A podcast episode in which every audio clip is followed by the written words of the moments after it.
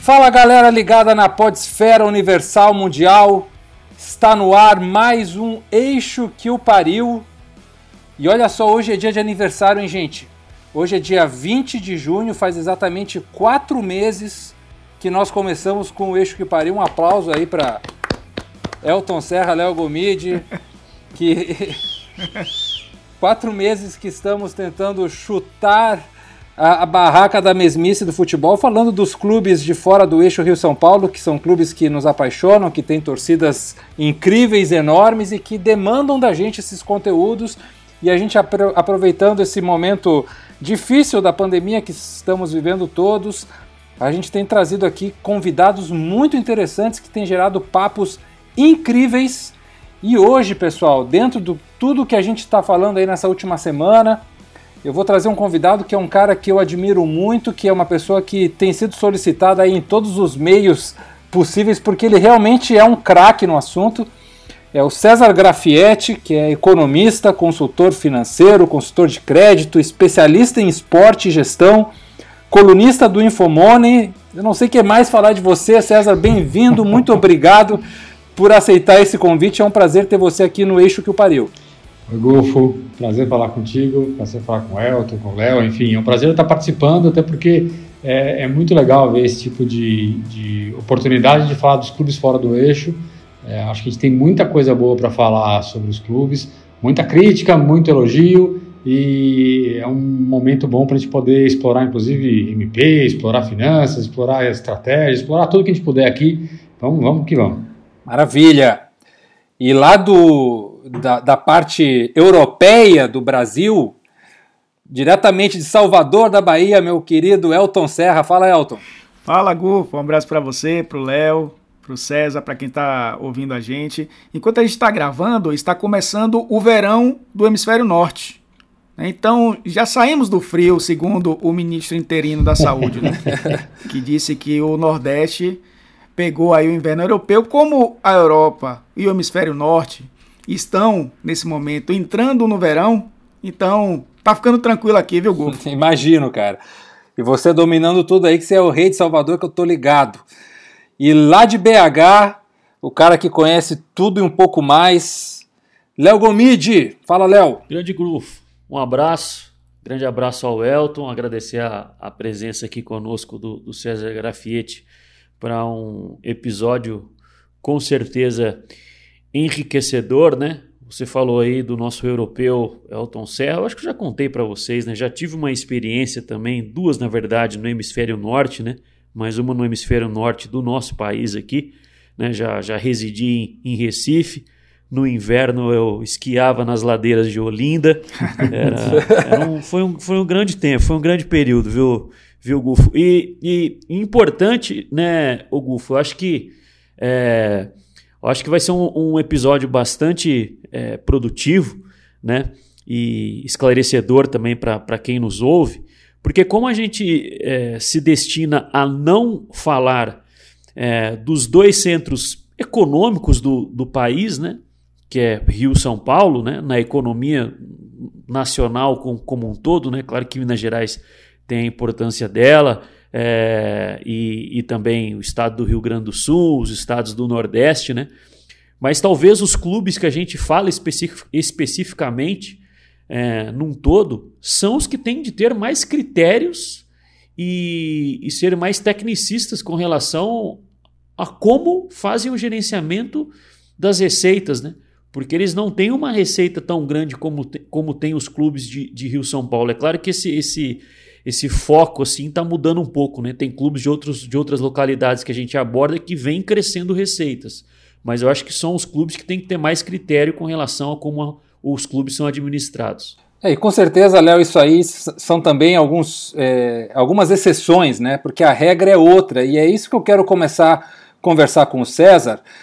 Porque, César, a gente aí nos últimos 10 anos, a gente viveu talvez um período de ouro do futebol brasileiro, é, no sentido financeiro, porque aí com Copa do Mundo, Olimpíadas, né, que trouxe um, uma sensação, um ambiente de, de, prosper, de, de próspero para negócios e para o futebol pareceu como uma coisa é, crescente em investimentos, né, os estádios, os clubes contratando atletas de fora a preços absurdos.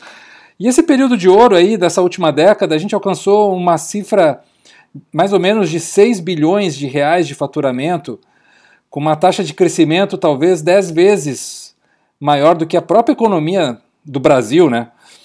E, e aí nesse período, assim, ao mesmo tempo a gente atingiu um nível de endividamento dos clubes enorme, com problemas de fluxo, de investimento, de estrutura, de dívidas que são recorrentes no futebol brasileiro. E aí eu quero botar você numa fogueira, que eu sei que o assunto é complexo, mas se tem alguém que pode explicar isso é você. Então eu acho que você está preparado para responder isso para gente. O é, que, que, que acontece, cara, com o dirigente, o gestor do futebol brasileiro, essa cultura nossa, em insistir em ser irresponsável e a gente desperdiçar momentos como essa última década que o futebol brasileiro poderia criar vergonha na cara, vamos dizer assim, em bom português, e a gente insiste sempre nos mesmos erros. É, isso, isso, é bem, bem complexo. É, vamos lá, acho que começa. O, o, o, primeiro problema começa na história do futebol brasileiro, que são os campeonatos estaduais.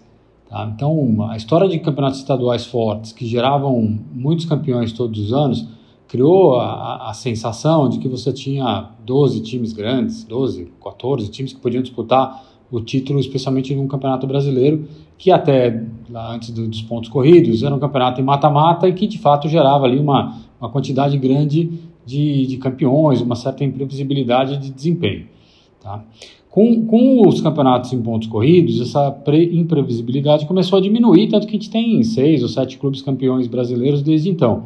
Então já não tem mais aqueles 12 famosos candidatos a título. É, aí o que acontece? Né? Conforme a indústria foi crescendo, e aí ela tem um período de crescimento importante a partir de 2012, com a primeira mudança na, nas regras de contratação de direitos de TV, é, quando você sai do Clube dos 13 e passa a ter as negociações individuais de contratos, é, você teve um salto, um salto que desequilibrou, de certa forma, a relação de força entre os clubes, mas ainda assim com clubes que achavam que tinham a capacidade e a condição de continuar disputando títulos com aqueles que ganham mais. Se você pensar numa relação razoável entre receita e custo, é, qualquer clube deveria ter no máximo ali 60%, 65% das suas receitas é, comprometidas com, com salário, com custo de, de atleta. É, o que acaba acontecendo é que clubes que rece têm receitas muito menores querem continuar competindo e extrapolam esse índice. Muitos clubes, e aí alguns que estão em bastante dificuldade hoje, chegavam a ter mais de 100% da receita comprometida com salário. Então, isso, essa necessidade de continuar competindo e de não entender a diferença de tamanho entre um clube que fatura 800 milhões e outro que fatura 300, faz com que haja essa responsabilidade toda que a gente vai vendo eh, a cada, a cada ano pior, né? ela vai piorando de ano em ano, e hoje você tem a situação é, com dois grupos de clubes, né? Aqueles saneados, independente do tamanho, e aqueles em extrema dificuldade. Eu acho que o grande segredo para o futebol começar a se reestruturar a partir de agora, especialmente os clubes mais enrolados, é justamente entender o seu tamanho, entender as suas dificuldades e entender as suas capacidades.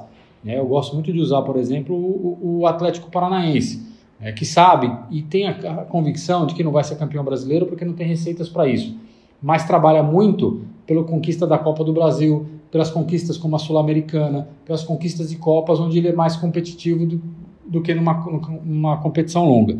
Então, é, ter esta capacidade de entender o seu tamanho e suas possibilidades faz com que o futebol se aproveite das oportunidades e os clubes se enquadrem né, dentro de uma certa responsabilidade financeira. O Grafite, é, essas suas últimas palavras é, é algo que, que eu cito bastante no, nos programas que, que participo aqui na Rádio 98, na, na TV Band Minas. E, e eu até não tivemos ainda o início do Campeonato Brasileiro, né? mas quando a gente estava ali na reta final da fase classificatória dos estaduais, quando já se começa a falar um pouco do que a gente espera para o Brasileirão, é, há mais de um ano eu, eu venho dizendo que se a gente pega as entrevistas prévias, primeira rodada do Brasileirão, a gente consegue ouvir de uns 10 clubes assim que eles entram no campeonato, é, quem sabe para brigar pelo título. E, e nós sabemos que, que na realidade eles talvez alcancem um G6 que acaba virando G8, G9, enfim, né, por conta das, das outras competições.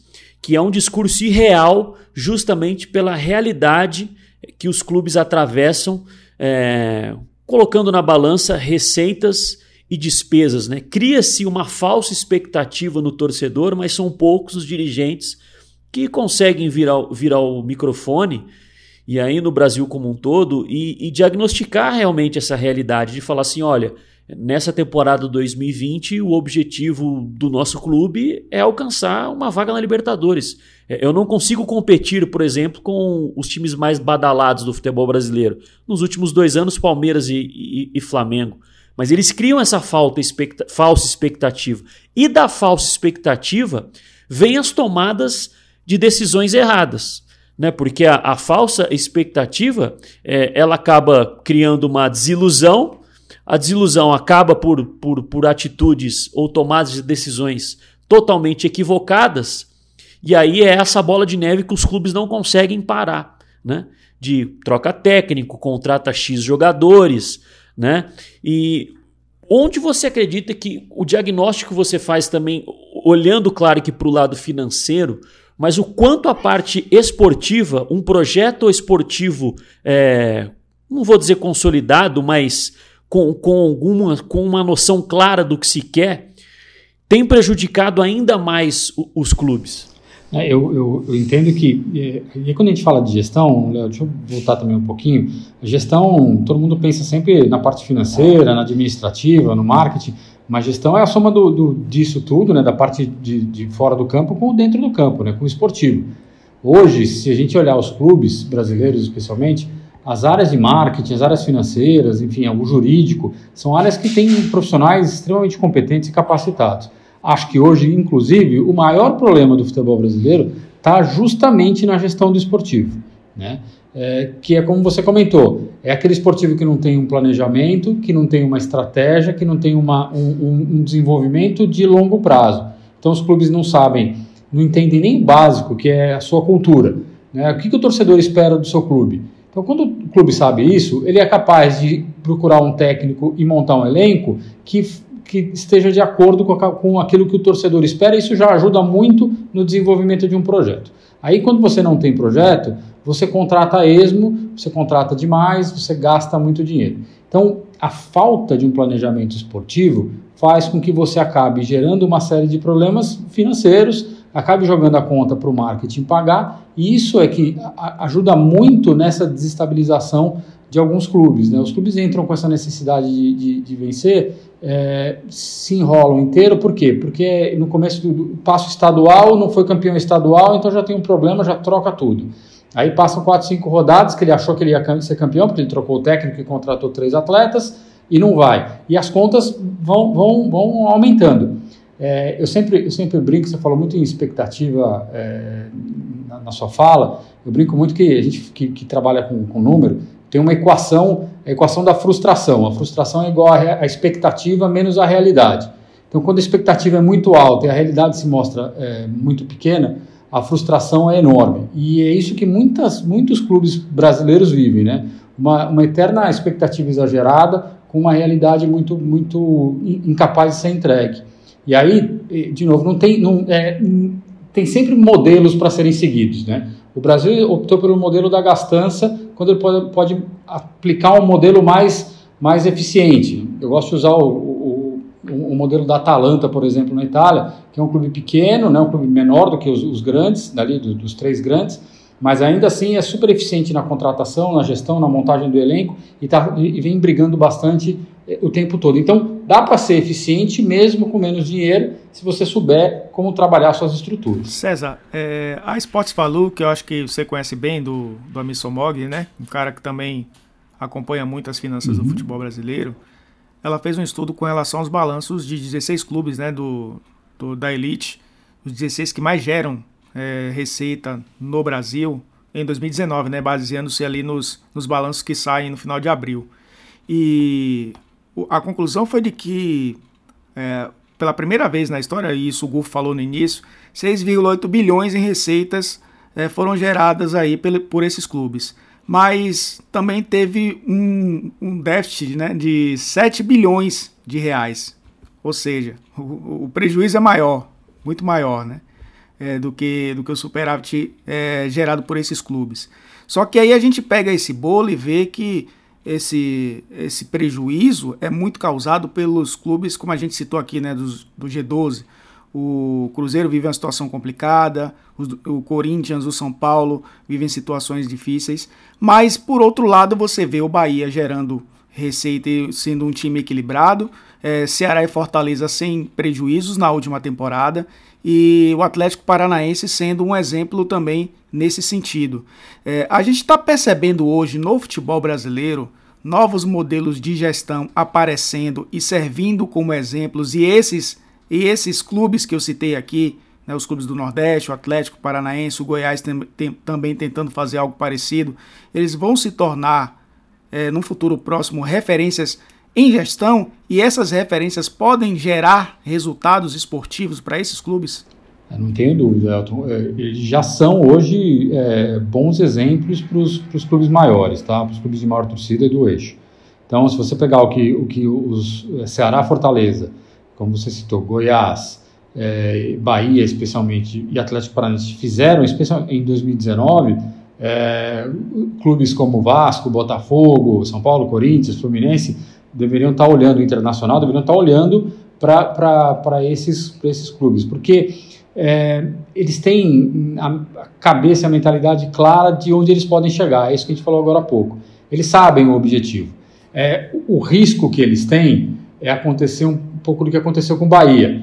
Né? O, o torcedor se animou, achou que ia conseguir uma vaga na Libertadores e chegar na Sul-Americana, permanecendo ali no meio da tabela, ficou, foi frustrante justamente porque a expectativa dele era muito alta. Então acho que cabe a esses clubes e aos torcedores desses clubes entenderem justamente essa dinâmica, né? Ter, ter um, um, planejamento, ter um modelo de jogo, como tem o Fortaleza. Eu acho que o que difere hoje Fortaleza de Ceará justamente é que o Fortaleza tem lá na estrutura do Rogério Senna um modelo e um padrão de jogo, enquanto o Ceará ainda é, patina um pouco nesse sentido.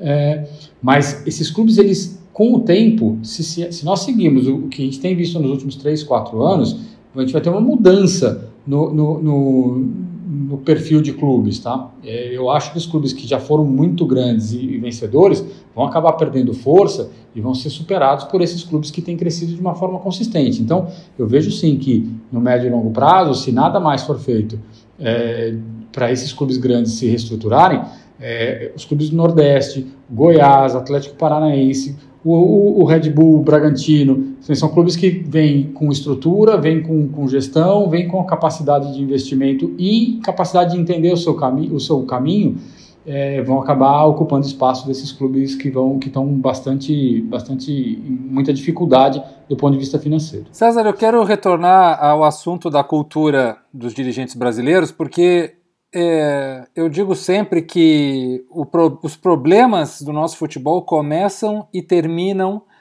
nos dirigentes, porque nós temos no geral dirigentes amadores, no sentido não que não recebam salários ou que não sejam é, remunerados, mas amadores porque é, geralmente são caras que têm uma outra profissão e que vão botar o seu tempo livre no clube e com essa sensação de que ah, eu estou dedicando meu tempo livre ao clube, ao clube, se acham no direito de fazer qualquer situação.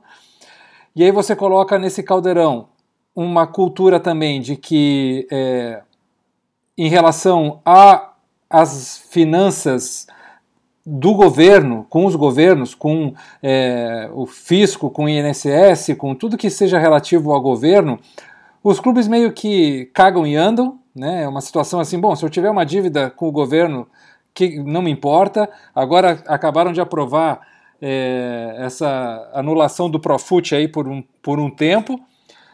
É, então, eu fico me perguntando assim, será que a gente, porque a gente sempre questiona assim, ah, os treinadores é, precisam se capacitar, e daí a gente exige que os treinadores estudem e se capacitem.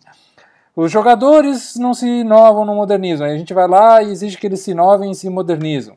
Os jornalistas precisam entender mais do esporte, estudar, e a gente cobra isso, e os jornalistas vão lá estudam e cobram. Mas quem cobra dos dirigentes? Por que, que é, o, diri o, dirigente não é, por exemplo, uma profissão é, com lá com, com toda uma estrutura profissional no sentido assim, o cara tem que se formar em, em, em dirigente, ele só pode ser presidente no clube se ele tiver o título de gestor de futebol ou de esportes? Por que, que a gente não estrutura isso ou não pensa um jeito de que é, esses caras tenham menos possibilidade de, de, de fazer as, as lambanças que eles fazem a partir de interesses próprios? Porque as histórias que nós temos aí, você já deve ter ouvido milhares, todos nós ouvimos milhares aí ao longo dos anos, de dirigentes que, que sempre pensam no seu próprio grupo, ou no seu próprio bolso, ou no seu próprio poder, no seu próprio interesse, Nunca há um pensamento mais estrutural do esporte do clube, a relação com o poder público, como fortalecer é, é, todo o sistema do futebol. Então eu volto a insistir nessa, nessa questão da, da, da cultura, porque é, eu, eu queria saber de você, é, e aí livremente também, né, que, que perspectivas você veria como soluções para esses processos da gente botar os dirigentes na lupa e dizer, cara, a resposta é de vocês, tá na mão de vocês, vamos resolver isso, porque enquanto seguir assim a gente vai ficar tapando o sol com a peneira. É, essa é uma questão bem interessante porque é, ela, ela existe por conta de, de associações é, políticas, né? Os clubes são associações políticas e o dirigente está preocupado sempre com o seu mandato e com o mandato da sua e com a continuidade da sua estrutura política, do seu grupo político e menos com o clube. Então, é, eu vejo muito é, nesse sentido, né? O, o, clube é só um meio do, do, desse dirigente amador, desse dirigente que, que é um, que se diz um abnegado, tá ali no clube por poder. Então, é, porque é interessante ser dono de clube, é, dirigente de clube, né? Te dá status, o, o pessoal lá da, da, quem tem clube social, a piscina o, di, o, diretor da piscina, o diretor da quadra de tênis, você tem um cartãozinho, você é do clube, você é o dire, diretor. Então, é, é, essa, essa cultura que origina, é originada da associação sem fins lucrativos, do clube social, ela gera esse problema todo que você comentou e, e é muito difícil você conseguir quebrar esse vínculo de uma maneira eficiente. Agora, onde que eu acho que tem, tem dois caminhos que eu acho que são, são é, interessantes e importantes para serem tomados para tentar mudar essa, é, é esse conceito todo equivocado. O primeiro é através do clube empresa. Em algum momento, alguns clubes terão que virar empresa é, e isso vai afastar esses dirigentes e talvez, talvez traga dirigentes profissionais, né? E aí, com um dono que resolva colocar dinheiro, que resolva fazer ali uma gestão é, corporativa dentro do clube, você consiga afastar esses dirigentes é, do dia a dia e colocar pessoas é, capacitadas para tocar os clubes. O, o outro caminho é o caminho da eficiência e dos títulos. Então, se você pegar hoje Grêmio, é, Palmeiras, Flamengo, os clubes do, do, Nordeste que a gente citou agora, né? Ceará, Ceará e, e, Fortaleza são clubes, são associações que têm um belíssimo gestão. O Bahia. Então, o, a, o, o efeito positivo de você ter, ainda que seja uma associação, mas uma gestão eficiente que muda o, o, o, equilíbrio de forças do futebol simplesmente porque eles são geridos de uma forma é, corporativa e não amadora, como, os, como as associações, tem, deveria levar os outros clubes a enxergarem esta alternativa e mudar internamente. Tá? Uma vez eu estava com um dirigente de futebol num, numa palestra e aí a gente estava falando de profissionalização e ele falou: Poxa, mas eu pago o salário ali para o meu diretor de futebol. Eu sou profissional. Não é. Então, assim, está faltando entender que ser profissional é mudar toda a estrutura, é deixar esses dirigentes amadores para fora e contratar gente capacitada para tocar o dia a dia né? e tocar, tomar as decisões de dia a dia do clube, inclusive as estratégias. Mas eu acho que se não for pelo caminho da, do clube empresa, que ainda assim eu acho que vai demorar um pouco para acontecer, tem que ser pelo caminho do exemplo. E aí cabe a quem? Cabe aos torcedores, cabe à imprensa cobrar esses dirigentes e viver fazendo a comparação. Falar, ó, tá vendo? Aquele clube age desta forma. Por que, que este clube não faz assim? Então, é, é só o exemplo que neste momento vai conseguir fazer com que os clubes mudem, porque essa estrutura política que vive, que habita dentro dos clubes, ela é nociva. Então, você pega conselhos, conselhos deliberativos, onde dois terços ou mais são é, conselheiros permanentes, né? É, e, e, você não tem oxigenação da estrutura, você não tem ideias novas. Então, se, se isso não mudar, e internamente não vai mudar, né, porque ninguém quer abrir mão de poder, é, só o exemplo e só a pressão externa vai fazer com que esses clubes conseguirão mudar de fato a, a forma como são geridos. O Gafietti, é, o, o Profut foi mais um, um, um, programa que, que foi criado é, pelo, pelo governo federal para o refinanciamento das dívidas é, dos clubes. Né? É, já tivemos ao longo aí da, do passado não tão longínquo, né? outras alternativas que, que foram criadas para que é, essas dívidas é, fossem pagas. Né? E aí você citou a respeito da, do, do projeto de lei que, que foi aprovado no novembro do ano passado pela Câmara, né? Projeto de lei lá 5082, se não me engano, que é o número, que, que, que é para a criação dos, dos, dos clubes empresa, né? Mas é, é, esse, esse projeto ele traz né, vantagens tributárias, é, facilidades novamente para renegociação das dívidas é, dos clubes. O quanto que você acha que isso pode ser mais, é, eu vou dizer assim, um, uma rota de fuga para pagar o que os clubes devem e aí eles tomam outro caminho simplesmente para não pagarem e, e acabam se tornando empresa? O quanto que você enxerga que pode ser por esse viés ou de que existe realmente um, um pensamento que vem sendo aí é, instaurado dentro do, do, dos dirigentes de clubes de que realmente a longo prazo é a única solução para os clubes se tornarem mais lucrativos, mais competitivos? Você não acha que pode ser apenas só mais uma brecha para alguém deixar de pagar um montante que, que nós consideramos hoje impagáveis, como por exemplo tem, o, o, Cruzeiro tem uma enorme dívida, o Atlético também não menos, enfim, e outros clubes também do, do Brasil? É, e, e é, até aproveitando, é, complementando o que eu falei com, com o Gufo agora, é, os clubes têm dono já, né? São os sócios, os conselheiros, eles são donos. Então, é, é, por isso, inclusive, que você não vê. São donos sem ter colocado o capital em risco, sem se, sem se responsabilizar pelos problemas dos clubes, né? Porque, na prática, por mais que os clubes tenham problemas, a gente nunca viu um dirigente ser responsabilizado. Então, é, diferente de, clube, de associações, especialmente na Europa, é, na Espanha, na Inglaterra, onde os, os, os os presidentes, os conselheiros são corresponsáveis por qualquer problema no clube, no Brasil não são, é só, só de brincadeira. É, então, o que, que, o que, que eu imagino? Esse, esse projeto do, do Clube Empresa, ele tem algumas pegadinhas que me incomodam, tá? A, a primeira, e, vão muito na linha do que você está comentando, Léo.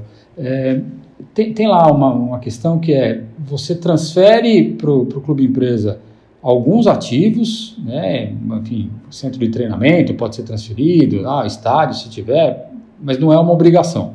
Mas você basicamente vai transferir as dívidas para esse, esse clube empresa, tá? junto com os atletas que vão ser considerados os ativos da transferência. O que tem mais valor no clube, que é o nome, a marca, os símbolos, isso fica tudo com a associação que cede, faz uma concessão para esse clube empresa por um prazo de até 30 anos. E aí, no projeto de clube empresa, esta, esta nova empresa ela pode imediatamente, eh, depois de constituída, pedir uma recuperação judicial, que é ali uma, uma renegociação forçada de dívida. E aí todo mundo fala que, poxa, no Brasil, toda empresa que entra em recuperação judicial consegue abater 90% da dívida para se tornar saudável de novo.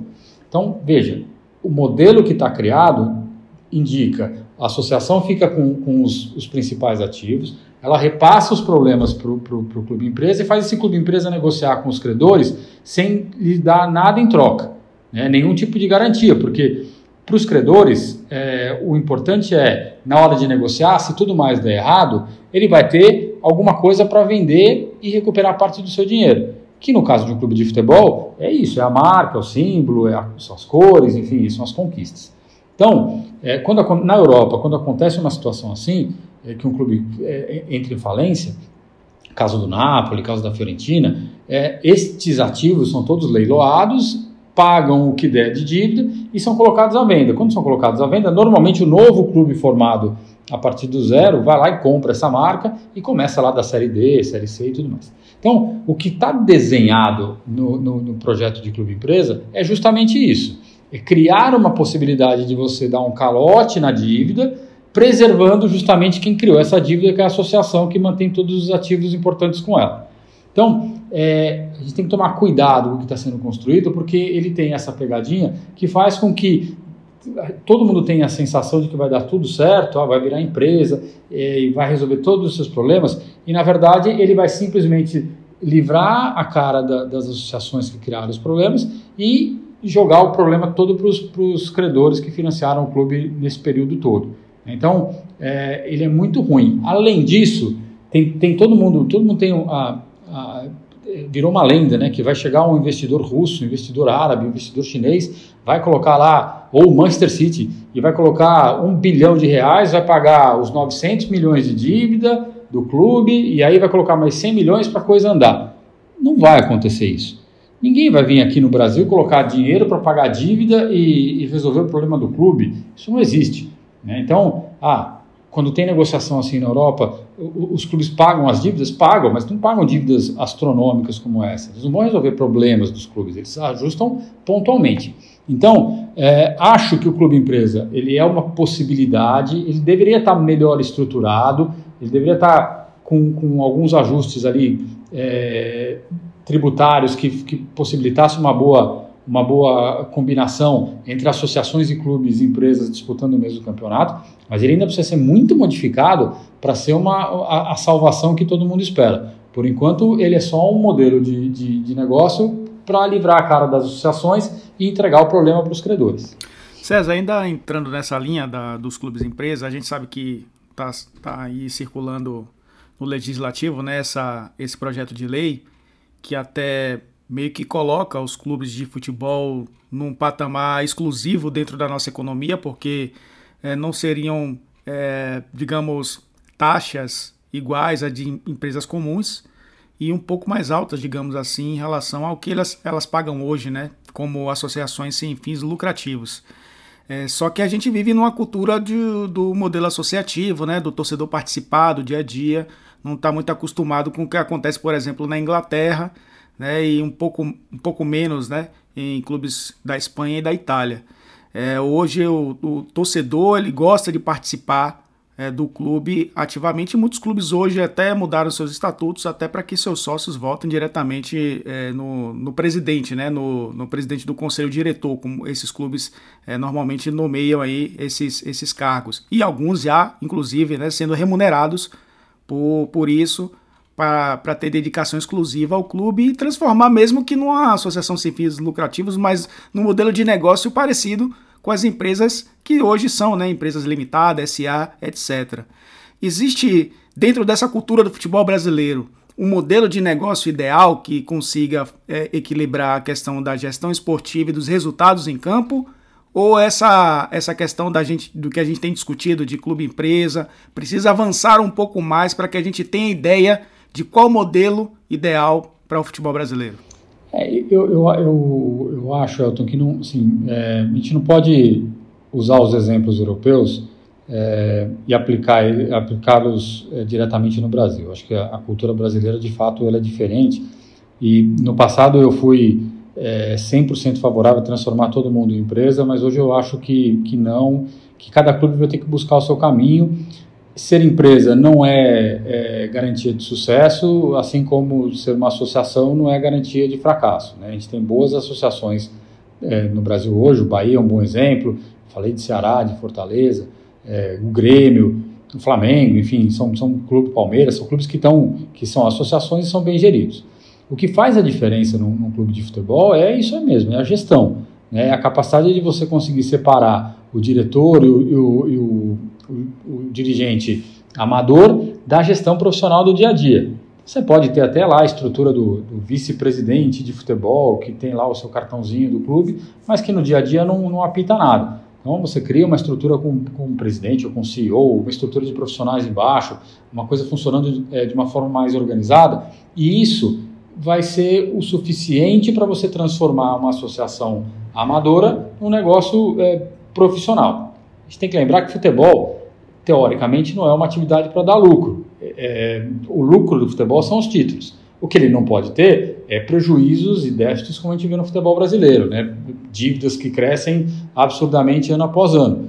Então, o, o, quando a gente fala que o modelo ele, ele independe, o modelo de controle acionário de fato não é o mais relevante. O mais relevante é a forma como você gera essa estrutura. Tem muito time empresa, clube empresa na Europa que é muito mal gerido, é, enfim, e, e, não alcança os objetivos que, que se espera dele. E o torcedor nunca nunca está feliz. Eu vou pegar o exemplo aqui da Udinese na Itália. Né, a família é dona do Granada, é dona do, do, do clube, esqueci o nome agora, do clube na, na, no, na Inglaterra, é, é, é dona aqui do, do Udinese, fica trans, transando o atleta daqui para lá, de lá para cá, e nenhum dos, dos torcedores fica feliz com o resultado é, desses clubes. Então, ser empresa... É do Watford, né? O é do Watford. Wa Watford, é isso mesmo, Watford. É o Gianpaolo, né? Que é o, que é o dono do Isso, a família Pouso.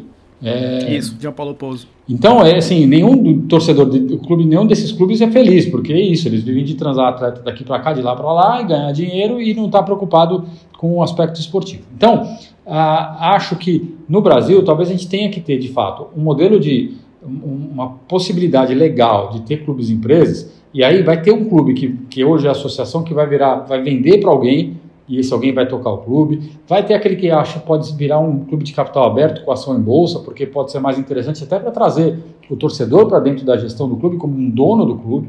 E vai ter aquele que vai ser a associação, porque é assim que é e é assim que ele está bem informado, porque já tem lá 100 mil sócios que votam e que garantem a estabilidade dessa gestão. Então, acho que o modelo é, ele é indiferente desde que a mentalidade e as regras, né, a governança dentro desse clube sejam capazes de garantir uma gestão eficiente, independente desse modelo. Ô Grafietti, como que você tem é, como que você tem visto esse, esse movimento de, de alguns clubes, né? Aqui em Minas, é, dá, dá, dá para eu citar os dois, né? Que coincidentemente ou não, é, contrataram duas empresas de, audi de auditoria que, que presta serviço que é a mesma para os dois, né? o Atlético e Cruzeiro, que é a Kroll, e esse trabalho também junto a Ernest Young. Você acredita que, que isso possa realmente é, contribuir? É um primeiro passo para uma inovação de aplicação de um, de um compliance, enfim, de mudanças é, estatutárias até para o modelo de gestão do clube? Ou você não acha que, que serão movimentos muito, muito prósperos? Bom, se, é, sempre que você contrata uma consultoria, eu, eu brinco que é, tudo depende do que o cliente quer, quer ouvir. É, ele está contratando para ouvir aquilo que, que a consultoria diga, o que ele quer, validar o que ele acha, ou ele está genuinamente interessado em ouvir o que a consultoria vai te dizer para fazer. Então, é, tanto a Kroll como a Ernst Young são consultorias qualificadíssimas e, e são capazes de criar um modelo, é, a, encontrar os problemas e indicar um modelo de, de, de renovação desses clubes de uma forma que em algum tempo eles consigam atingir os objetivos, mas desde que eles de fato tenham esse interesse. Né? Porque muitas vezes eu vejo clubes fazendo esses movimentos só para dar uma satisfação para a torcida e para a imprensa. Né? Olha, estamos aqui fazendo, contratamos, a hora que você vai tentar ver o trabalho que a auditoria, que a, auditoria, que a consultoria estão fazendo, eles têm muita dificuldade em conseguir é, evoluir e em conseguir implementar aquilo que, que eles propõem. E aí vira um belo documento com 800 páginas, cheio de diagnósticos, cheio de recomendações. O dirigente pega, recebe, faz ali um evento e engaveta. Continua fazendo a mesma coisa. Então, é, esses movimentos são importantes quando o clube está genuinamente interessado em fazê-los é, é, é, acontecer. É, se o clube está só trabalhando para a torcida, para falar que está mexendo, não vai acontecer nada, né? Então a gente tem um exemplo claro aí do Flamengo, que, que lá atrás contratou o Ernest Young, montou uma pegou a consultoria, ouviu o que que tinha que ser feito, executou e hoje tem um desempenho sensacional. Se os outros clubes que estão contratando resolverem fazer a mesma coisa, é óbvio que ela tem ferramentas que ela vai ajudar nessa reconstrução. Basta querer ouvir. César, aqui no eixo que o pariu, a nossa gestão é horizontal, então a gente está liberado aí para fazer merchan dos, dos assuntos próprios. Você também, se quiser falar de alguma coisa que você tiver querer vender ao nosso público também é bem-vindo. Eu sempre falo do curso de gestão, é, a pós-graduação em gestão esportiva da Fevale, que é uma faculdade aqui do Rio Grande do Sul, onde eu faço parte do corpo docente, e a gente, dentro da, da, da do curso de gestão, é, é, eu dou aula da parte de análise de desempenho, como o gestor pode trabalhar com o departamento de inteligência né, é, do clube, isso em qualquer esporte, não só no futebol, é porque a gente é muito focado no futebol, mas a análise de desempenho ela vale para todos os esportes, né? Então eu queria saber de você como é que um departamento de inteligência, que hoje em dia é composto não só por analistas de desempenho, mas também a todo tipo de, de cientistas, cientistas de dados, é, designers, especialistas em marketing, comunicação, como é que esse departamento pode contribuir para a gestão de um clube nas áreas financeira, jurídica, marketing, né? Match day, por exemplo, é uma coisa que no Brasil não é usado, mas que é uma fonte de finança importante. Então, a gente avançando um pouco mais nesse aspecto aí da, da cultura da gestão do dirigente brasileiro, como é que você acha que o departamento de inteligência pode ajudar o gestor? É, o, o, atualmente, assim, é, é, a área que mais cresce nos clubes desenvolvidos. Né? Então, você pega desde o do, do marketing, onde você consegue com base de dados. E aí é para isso que serve, por exemplo, rede social, né? Porque você vai captando informações, vai trabalhando essas informações e vai conseguindo gerar é, ativações com seus patrocinadores, ações é, pontuais em determinadas regiões. Então você consegue aumentar a entrega para o seu patrocinador. Isso significa é, confiança desse patrocinador e aumento de, de, de dinheiro no longo prazo. É, a, trabalhar, por exemplo, o Match Day, é, eu, eu, lembro muito, uma vez que eu estava conversando com, com um gestor do, do, do Knicks, né, do time da NBA, né, de basquete. E ele falando, poxa, aqui eu, eu tenho que gerir o meu, a minha partida não pensando no público do basquete. Eu tenho que gerir ela pensando que peças que eu tenho na Broadway, que shows que eu tenho no mesmo dia do, do, do jogo, o que, que eu tenho de evento acontecendo na cidade, porque eu estou competindo com esse monte de gente. Então, dependendo disso, o meu preço de ingresso e o preço dos produtos que eu tenho aqui dentro do, do, do Garden tem que ser atrativos, porque esse cara, se ele não vir hoje, ele não vem amanhã, porque amanhã não tem jogo.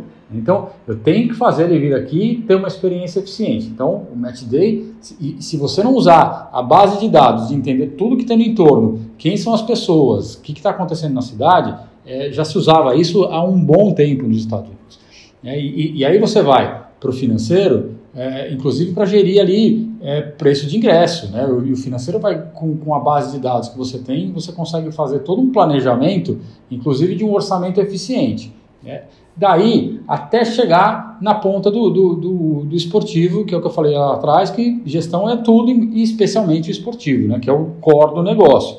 É, eu vou voltar a falar é, a gente vai falar do Monk, a gente vai falar do, do, da Atalanta, a gente vai falar do Lille, né? É, do Jorge Campos, enfim. Você tem aqui um monte de exemplos de gente que, trabalhando efetivamente uma boa base de dados, né, a análise é, tático, scouting e tudo mais, vai conseguir montar elencos baratos, eficientes e ganhar dinheiro com isso.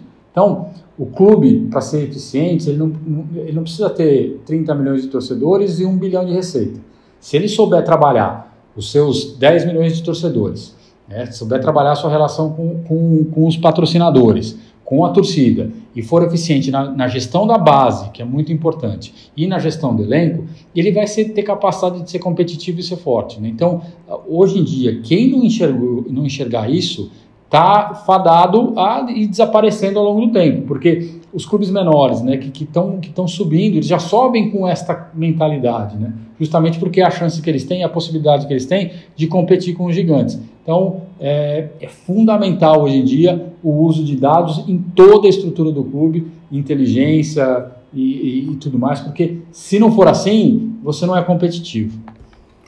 César, uh, essa medida provisória que saiu recentemente da negociação aí dos direitos eh, de transmissão ressuscitou um debate, eh, principalmente na, na imprensa esportiva, com relação à união dos clubes para negociar qualquer situação dentro do futebol brasileiro. Né? A gente já discutiu aqui em diversas oportunidades no Eixo que Pariu que não existe união nos clubes brasileiros. E a gente já citou aqui o Clube dos 13, que é, sempre foi, para mim, uma, um grupo de fachada que se desfez né, recentemente. A gente tem a, a própria Copa União, né, que foi fruto desse Clube dos 13, que não demorou muito.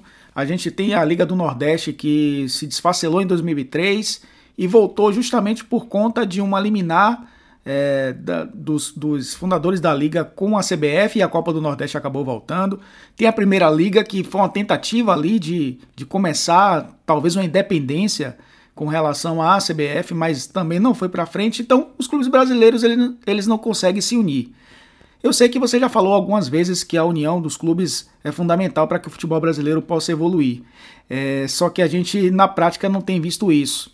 E a gente pegando aí os clubes que estão fora é, do eixo Rio-São Paulo, principalmente, a gente já vê um, um, talvez um embrião disso. O Bahia e Fortaleza tem feito é, muitas, tem tido né, muitas conversas aí para tentar é, se equilibrarem na Série A, chamando também esporte e, e Ceará para conversa. É, o, o, Atlético também se aproximando, né? O Coritiba, é, os próprios clubes também do, do eixo Rio São Paulo que não são tão é, falados assim, o próprio Red Bull Bragantino, a Ponte Preta, equipes que frequentam ali a Série A do Campeonato Brasileiro, eles têm se movimentado pelo menos para numa tentativa aí de se unir, né? O Goiás, o Atlético Goianiense, etc. É, é, passa por isso também, pela melhoria do futebol brasileiro, essa união. E você acredita que esses clubes têm capacidade de se unirem para poder negociar em conjunto qualquer situação, né? não só é, de direito de transmissão, mas qualquer outra situação dentro do futebol brasileiro. E é só dessa forma que a gente vai conseguir ter um futebol brasileiro mais equilibrado? É, eu acho fundamental você ter é, união é, e negociações em conjunto. Né? Você tem mais força. Quando você quiser comparar os clubes de São Paulo, do Rio com os outros, certamente você tem que ter muito mais clubes de outras regiões, né, de fora do eixo, para poder ter uma força na negociação. É né? muito mais fácil você negociar é, é, Bahia, Fortaleza, Ceará, Esporte Vitória, por exemplo, do que negociar individualmente. Quando você negocia em conjunto, você tem muito mais força. Então, é, agora, a grande dificuldade, você citou vários exemplos, Elton, que, que é na, é, é, muito bonito o discurso da, da, da união e da negociação quando ele está no discurso. A hora que for sentar para negociar efetivamente, é, vai, sempre alguém vai achar que tem mais direito do que o outro. Né? Porque a gente está falando de futebol. Então, se o Bahia tem 2 milhões a mais de torcedores, ele vai achar que ele tem que ganhar 2 milhões a mais, ou do, o equivalente em relação ao, ao, Fortaleza, em relação ao esporte, em relação ao Ceará. E aí, é, é, é, claro que eu estou falando por hipótese, tá? Porque eu, eu, eu não estou nessa negociação no dia a dia. Mas é isso que faz com que as negociações elas não evoluam no futebol brasileiro. Né? Porque é, é muito bacana o, a conversa, mas na hora de, de pôr em prática nem sempre isso funciona. Eu vou dar um exemplo que há um ano e meio, mais ou menos, teve a negociação das, das placas de, de publicidade dos estádios. Né? A Globo abriu mão lá atrás, um novo contrato, e a partir do ano passado é, os clubes negociavam as suas placas ali, que ela fica em torno do estádio, individualmente. Então os clubes criaram lá um, um grupo para negociar todos em conjunto. Na hora de negociar, quando viram o preço, Corinthians e Flamengo olharam e falaram: não, não, eu estou fora, eu vou negociar minha placa sozinho. E aí os clubes recebiam acho que 6 milhões por ano e o Flamengo e o Corinthians passaram a receber 12 porque negociaram individualmente com cada um com o seu candidato, com o seu interessado. Então assim, você vê que na hora que a coisa vai engrenar, alguém sempre rói a corda. Né? Então é, acho que o que falta e aí talvez possa possa ser que é, os clubes que têm uma gestão hoje um pouco mais eficientes, né, como como eu citei agora Fortaleza, Ceará, Bahia, é, Goiás, enfim, o Atlético, é, paranaense, eles possam começar a, a, a entender as suas diferenças e aceitá-las numa, numa negociação, porque nenhuma negociação vai ser perfeita. Né? Não vai ser nunca igual para todo mundo, que é o grande problema de um, de, de, um, das ligas, das tentativas de liga no Brasil. Né? Tem sempre alguém que quer mandar, tem sempre alguém que quer ganhar mais. Então, se, se não mudar a mentalidade, e aí pode ser que aconteça, é, isso não, não, não, não vai acontecer. E se não acontecer, o futebol vai continuar fragmentado e os clubes que sempre se destacaram vão continuar se destacando e recebendo mais. Então, um pouco do que eu, do que eu sinto de dificuldade de entender na SMP, é, que você comentou, é justamente isso. Ah, os clubes menores, os clubes regionais vão lá se unir e vender os pacotes. É, ok. Mas quem vai vender os pacotes inteiros e vai ter maior atratividade é o Flamengo, o Palmeiras, o São Paulo, o Corinthians. Os outros vão ter ali quatro, cinco jogos interessantes e o resto vai ficar meio no limbo, né? Ninguém quer, com todo respeito. É diferente você vender Fortaleza e Flamengo do que vender Fortaleza e Chapecoense, né? Não é o caso, mas Fortaleza é Red Bull. Então, é, quem vai comprar não vai comprar com o mesmo, com o mesmo incentivo. Então, é, acho que a união é fundamental e é por isso que eu prego que as negociações todas sejam feitas coletivamente. Porque a hora que você faz tudo coletivamente, como numa liga na Europa, o valor cresce, né? porque não tem essa intenção de quem vai receber mais ou receber menos. Você define um padrão, define um conceito, define uma regra e todo mundo se encaixa nela. Né? A hora que você fragmenta ou tenta criar esta, essa associação baseada nas forças individuais, elas roem e é por isso que até hoje você não teve uma liga ou uma negociação coletiva dos clubes brasileiros pessoal tá ligado no episódio 23 do Eixo que o Pariu. Nós estamos conversando com César Grafietti, especialista em gestão e finanças de futebol, é, colunista do Infomoney e uma, uma larga lista aí de coisas importantes na área. Realmente um especialista. E para a gente fazer a nossa última rodada de, de perguntas, é, até em relação a esse assunto da, da MP, César, tem outro assunto que a gente pode até falar mais adiante em outro programa, talvez, é a questão dos investimentos dos clubes, que os clubes acham que é, é, eles a, podem fazer as suas, as suas, transmissões por conta própria e não botam nisso os investimentos que isso demanda. Né? Então, é, a, a, bola é bem maior do que se pensa. Léo Gomide, como é que você quer fazer a última pergunta aí para o nosso querido César Grafietti? O, o Grafietti, queria falar, até dando do sequência nessa, na questão que você falou de, dos clubes que, que já deram alguns passos é, com relação a um, uso melhor e mais amplo da, da inteligência, do, do scouting, enfim, da, do, do data né, que a gente fala agora nos departamentos de futebol, eles têm minimizado os, os erros, né, é, utilizando essas, essas ferramentas. E aí você citou o exemplo do, do Lille, né? Que hoje tem o Luiz Campos, que é um português que, é, que já trabalhou no, no Real, que fez um excelente trabalho no Mônaco. E é, uma coisa que até me, me impressionou negativamente, vou dizer assim, né? O, o Sevilha disponibilizou um, um, masterclass que ele, que ele chamou do, do Monte, né? nesse período da, da pandemia e eu acompanhei os três episódios lá e, e, fiquei impactado, e aí eu digo negativamente, com o baixo número de visualizações. Eu não sei se eles não fizeram um, uma, uma divulgação tão ampla né, sobre esse rico material que eles iriam divulgar, mas fiquei até impressionado negativamente com o baixo número de visualizações no YouTube é, né, da, das aulas. Né, a gente vê tanto tanto conteúdo ruim com muito acesso e um tão rico com, com baixo acesso, né? E eu acho que são exemplos de, por exemplo, mais esse do Monte, né? Que, que foram, foi dividido, foram divididos em, em, em aulas, né? De como a gente vê que como os clubes brasileiros erram em contratações. Né? A gente vê muitas vezes o torcedor com, é, comemorando o chapéu em alguma negociação quando é, esse atleta ele foi contratado por um, um valor que até foi acima do, do esperado, né? porque os clubes não trabalham como opção B, uma C, uma D, enfim, é, mapeiam muito mal o, o mercado, inclusive o, o sul-americano. É, eu queria saber se você enxerga isso como um, um passo fundamental para clubes, é, alguns clubes que já estão endividados, se não prestarem atenção nesse quesito especificamente, em desenvolver um projeto esportivo sólido, é, do cenário se complicar ainda mais. Ah, eu acho sim, Léo. É, é, é, fundamental que isso aconteça porque você consegue ser eficiente. Se você não tem mais dinheiro, você tem que ser eficiente com o dinheiro que você tem. Né? Uma coisa é você ser o Barcelona e o Real Madrid tem que gastar 100 milhões para contratar um atleta de nome, porque ele tem outros impactos além do esportivo. A outra é você ter uma restrição orçamentária e não conseguir contratar todo mundo, tem que ser eficiente nesse gasto.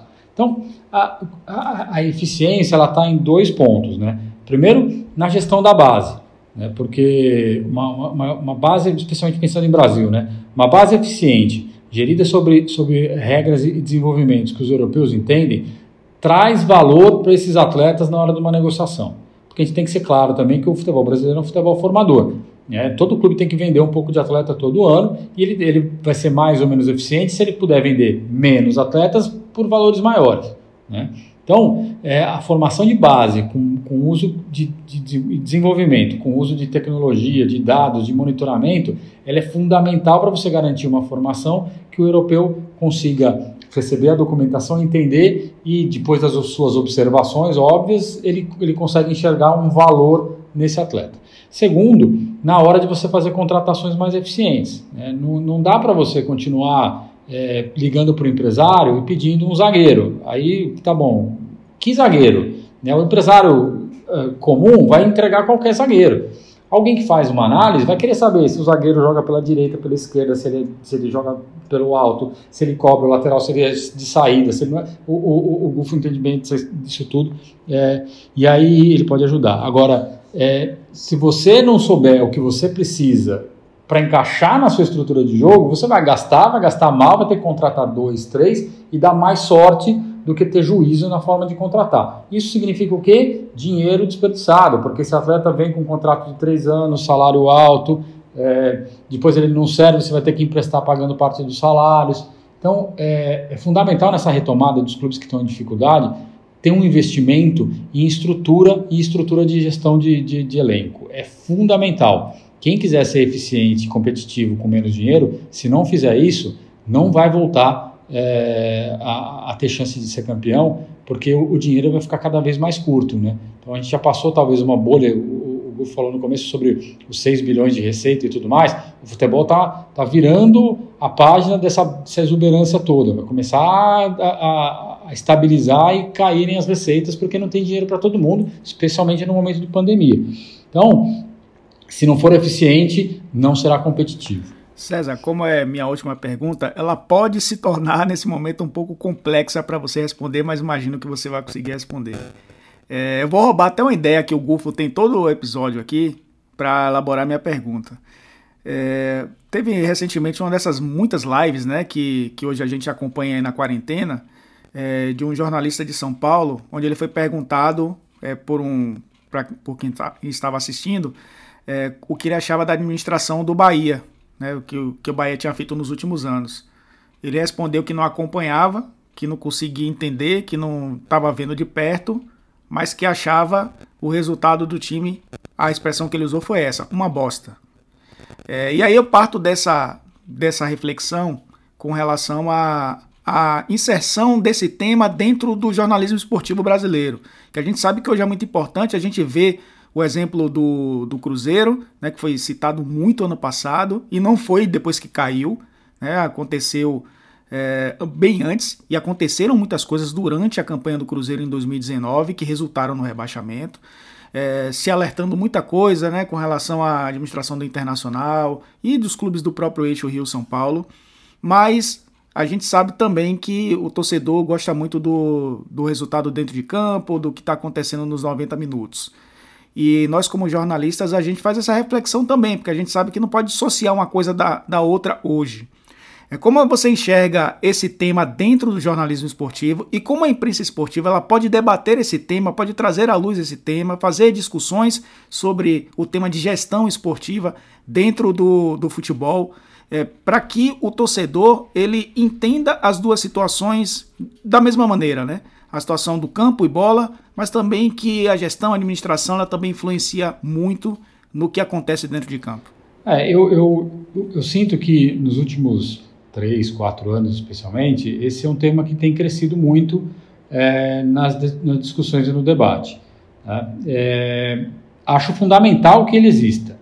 É, acho ainda que falta um pouco de. falta é, Ele não é fácil.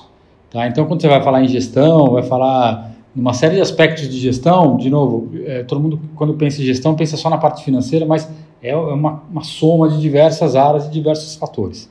Então, quem, quando alguém vai falar sobre isso, precisa ter é, profundidade e capacidade de, de, de transmitir é, coisas complexas para um torcedor que não entende, porque é difícil mesmo entender uma série de coisas. Né?